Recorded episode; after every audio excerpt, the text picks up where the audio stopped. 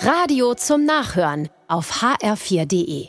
Jetzt kommt die kalte Jahreszeit, diesen Herbst und Winter auch in den Kirchen. Viele Gemeinden können nicht mehr bezahlen, was Gas und Strom jetzt kosten. Und je größer eine Kirche ist, desto teurer wird alles. Da heißt es sparen, viel sparen. Kirchen müssen oft kalt bleiben oder die Gottesdienste sind im Gemeindehaus.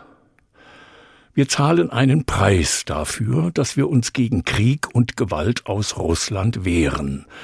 Wir müssen diesen Preis zahlen, finde ich. Er gehört zu unserer Freiheit. Ich möchte nicht mundtot gemacht werden oder in Gefängnissen landen, wie viele in Russland. Man kann auch im Kalten beten und muss keine Stunde Gottesdienst feiern. Es geht auch kürzer. Beten ist keine Sache von langen Sätzen. Gott geht es nicht um viele Worte, sondern um die richtigen, sagt Jesus, und bittet uns, möglichst nicht zu plappern, sondern einfach zu sagen, Vater unser im Himmel. Es muss nicht geheizt sein, wenn wir beten. Wir können beim Beten innerlich warm werden, weil Beten bedeutet, wir sind nicht allein auf der Welt. Wir sind dem Leben nicht ausgeliefert.